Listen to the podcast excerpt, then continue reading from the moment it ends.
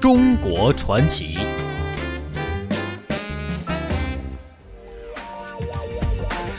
好的，听众朋友，欢迎您继续收听中央人民广播电台华夏之声为您送出的《魅力中国》节目，我是马瑞，我是田雅。呃，秀美的江南啊，很多朋友肯定都去过，嗯，但是关于那里的一项非物质文化遗产木刻年画，您未必会了解。对，这个桃花坞年画呢，是中国江南主要的民间木板年画，也是江南水乡的一种特产，图文并解，并且具有连环画的故事风格，采用木板套印。长期以来呢，一直运用比较简单的手工方式从事生产，色彩上呢，红、黄、绿、黑、蓝啊，有这五种颜色。那么，在无数雕版和印刷工人的精心制作下，苏州年画不仅色彩绚丽夺目，而且构图精巧，形象突出，主次分明，富于装饰性，成为了一种优美、清秀、严密、工整的民族艺术的独特风格。嗯，今天的中国传奇呢，我们就会向您讲述这项极具江南民间艺术风格，而且主要表现吉祥喜庆、民俗生活、戏文故事、花鸟蔬果，还有驱鬼辟邪等等这些民间传统审美内容的一项。非物质文化遗产项目——桃花坞木刻年画。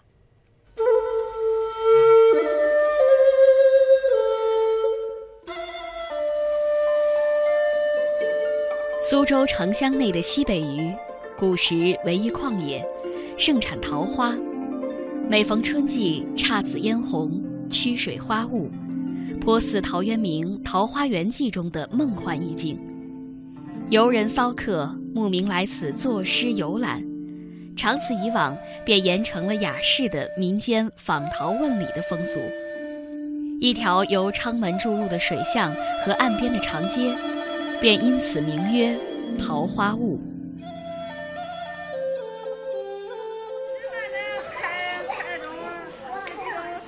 桃花坞位于苏州城的北部，十五世纪末至十六世纪初。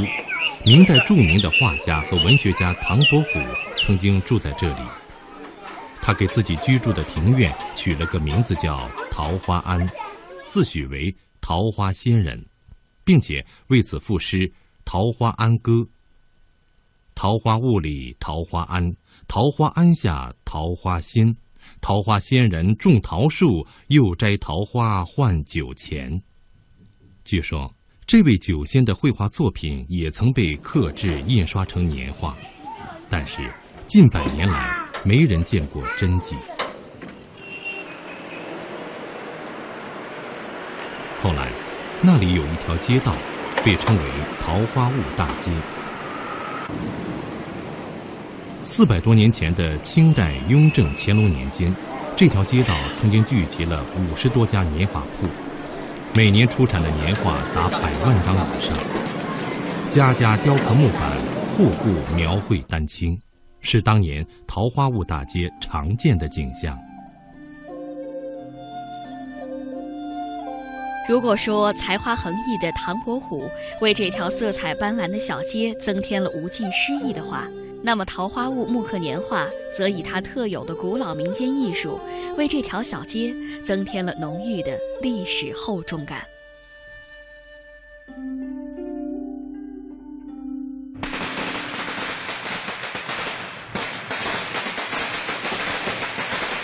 春节是中国人最为重要的节日，是农历新的一年的开始，所以过春节也叫过年。在过年的时候，家家户户放鞭炮、贴春联、吃年饭，还有一项重要的事情就是贴年画。过年的时候贴的画破旧了，要等到下一次过年的时候才能更换，因为每年只张贴一次，所以才叫做年画。后来年画不再仅仅局限于新年用品。它的内容逐渐演变，涉及到民俗生活的各个方面，可以描绘和反映节庆婚嫁、祈福迎祥、尊师拜祖、传说戏文等民间文化趣味、社会民俗风尚的内容。年画的制作手段很多，木刻刷印年画是其中的一种。而我国有四大民间木刻年画产地，古城苏州的桃花坞就是其中之一。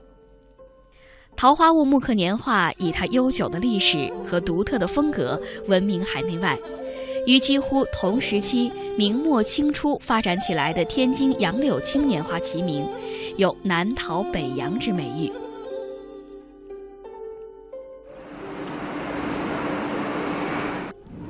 在苏州人的记忆里，王荣兴、许良甫、木林居等老字号的年画才是最出名、最正宗的。是传统桃花坞木刻年画的代表。而在众多年画作品中，一团和气又是最具代表性的传统年画。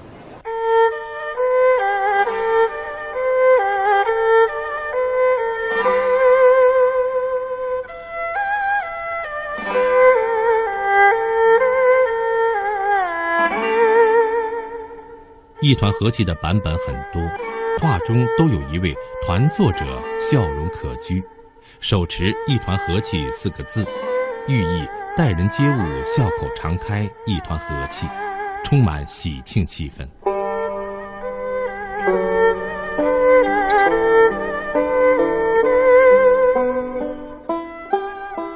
据说这个创意来自十五世纪的明朝成化皇帝。因为皇宫后院的嫔妃们一天到晚争宠吵闹，皇帝受不了，就创作《一团和气图》张贴起来，告诫他们要和睦相处。这幅画现在藏于北京故宫博物院，画的上端附有“御制一团和气图赞”一文，讲的是佛教、道教、儒家学说中和睦相处的故事。在18世纪的清代雍正、乾隆年间创作的一团和气，是目前能看到的最早、最经典的版本。它不仅仅是一件精致的艺术品，更是桃花坞木刻年画的象征和骄傲。可惜的是，在中国，原图和版片都已经失传了，只有一件作品保存在日本广岛宝物馆。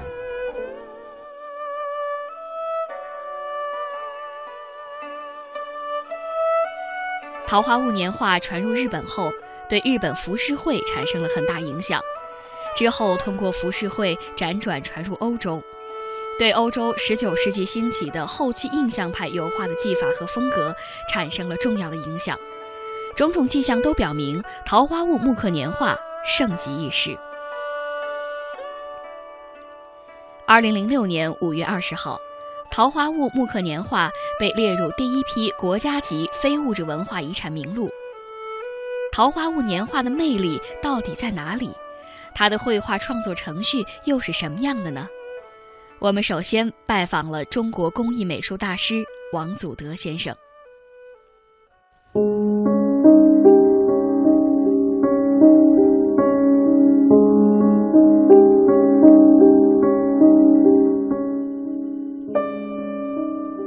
一幅年画由构思起稿到完成，需经过画稿、刻版、套印三个密切相关的步骤。画稿是决定年画作品风格及下几道制作工序的基础。中国工艺美术大师王祖德今年六十六岁了。从一九六二年开始，他就一直从事画稿的创作和对苏州桃花坞木刻年画的整理研究工作。他的很多年画作品被中国美术馆、江苏美术馆和个人所收藏。他的作品《渔家书屋》在中国第六届年画展上获得了金奖。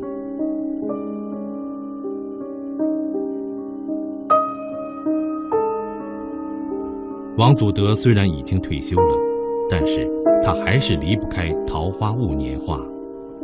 我自己老家农村，我父亲曾经雕过班，啊，有这么个感情。而且到苏州以后呢，感觉桃花坞就是我很亲近、很投入。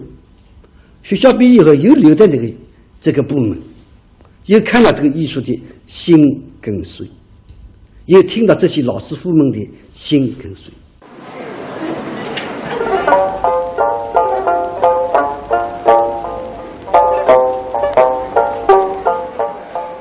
在苏州生活四十多年了，王祖德对这座城市已经完全的熟悉。但是，他现在还是喜欢经常四处走走，看这里的人、这里的事。他对周围的事物始终充满着新鲜感。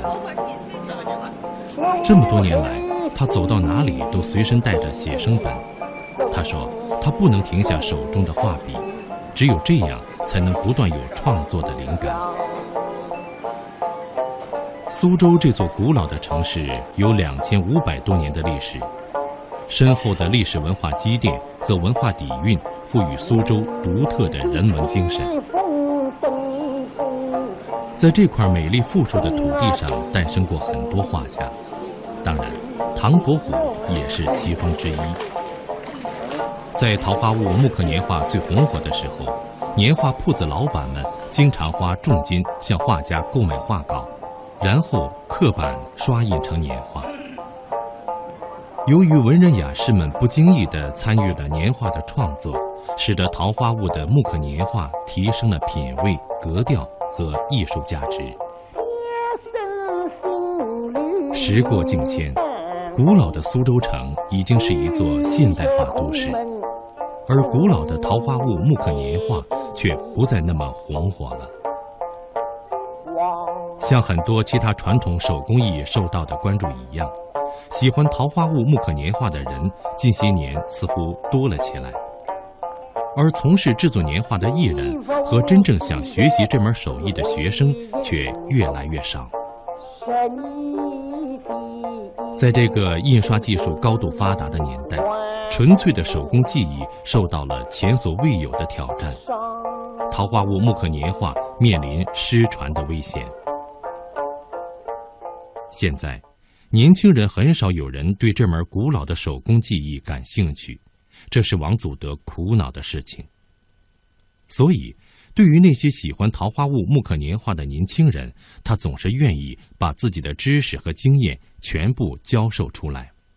这是枫树，嗯，这是这个我们苏州的瓦墙，嗯，瓦墙的特点跟洋瓦跟土瓦的区别是，土瓦的比较弧形比较大。洋瓦的东西比较平，我们苏州建筑的三墙，三墙的从两面刮起来以后，突出的会会会长一点，太矮了。哦，不是一个门啊？哎，不是门，这是个出墙哎，三墙，丰富三墙了，两头都有三墙吧。这头墙就像堆成的，这是干什么样的？我们的中国建筑是很有讲究的，防小偷。防小偷啊？哎，小偷爬不过来，这个山墙一做就爬不过来的。烧了火以后呢，这里着火了，那里着不过去。三墙就是那个特别高，哎，所以你这样的考虑，你真的太矮了，这个东西不支撑，太浅了，宽一点。哦，我还以为就是另外一一座房子呢。其实它是完整的一座。哦。今晚上我们再看啊。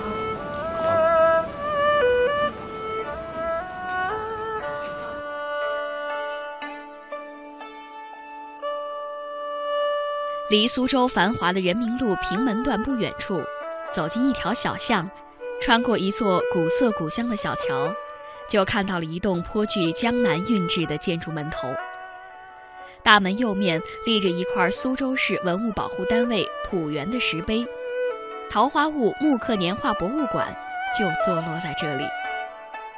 据王祖德先生介绍，博物馆围绕桃花做足了文章，因为桃文化在中国传统文化中充满了吉祥的寓意。民间百姓认为它可以纳福避灾，博物馆在原有绿化的基础上新辟了桃园，新栽了三十棵桃树。特别值得一提的是，博物馆的实景展示部分，以原生态的展示与老百姓的生活和思想紧密结合。比如商店里贴的是“招财进宝，开市大吉”，寓意着财源茂盛；客厅里贴的是“三星高照，八仙过海”，意寓着高朋满座。卧室里贴的是“花开富贵，早生贵子”，寓意两口子和和美美。这些反映的是当时老百姓的生活情形，即使现在人们还是喜欢这样的年画。采访的第二站，我们就选择在了桃花坞木刻年画博物馆，想进一步了解整个木刻年画的制作过程。王祖德先生的学生乔兰荣是扬州人。从苏州工艺美术职业技术学院毕业后，来到了桃花坞木刻年画博物馆工作，在这里已经有三年时间了。乔兰荣负责的是制作第二道工序——刻板。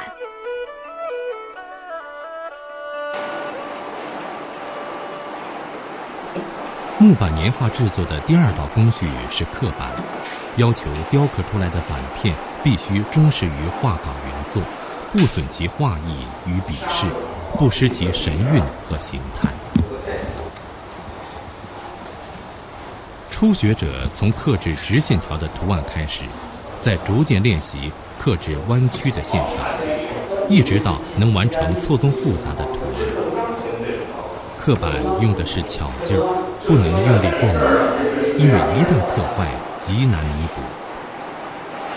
因为刻板的工作对眼神和手指的力量都有很高的要求，年龄较大的人难以胜任。刚开始的时候，因为你，你看你左手就去用那个用那个那个肘子啊，我们以前都不怎么用左手的，特别不习惯，而且做了以后，这个胳膊整个又肿又胀又酸，这个大拇指是都都都动动都是很疼很疼的。现在是没什么感觉了。